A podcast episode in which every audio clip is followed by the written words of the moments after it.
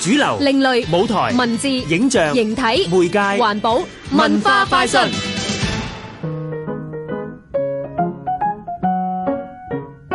佢哋開口埋口都成功成功，我真係想做個平凡人㗎咋，我唔想跟上社會對成功嘅定義去行啊！誒，十方工作室製作嘅舞台作品《平凡成功學》，絕對係講緊你嘅心聲啊！咦，佢哋今次用編作劇場，呢個係演員有份參與創作文本嘅手法製作喎。係啊，不如聽聽《平凡成功學》嘅導演羅賓惠阿惠講講今次選用編作劇場嘅用意啦。因為喺我心目中咧，我覺得成功呢樣嘢每個人嘅定義都唔同嘅，咁所以咧就想透過編作呢個方式，同演員一齊去 jam 下，睇下大家對於成功嘅睇法入面，會唔會可以揾到一個類似嘅嘢拎出嚟分享俾觀眾咧？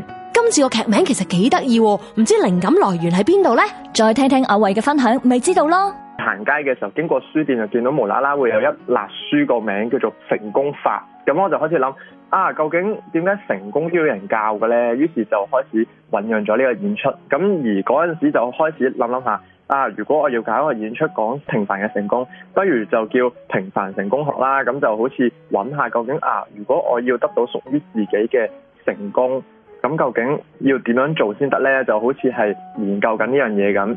十方工作室平凡成功學，八月四至六號。胡桃戲班自助黑盒劇場。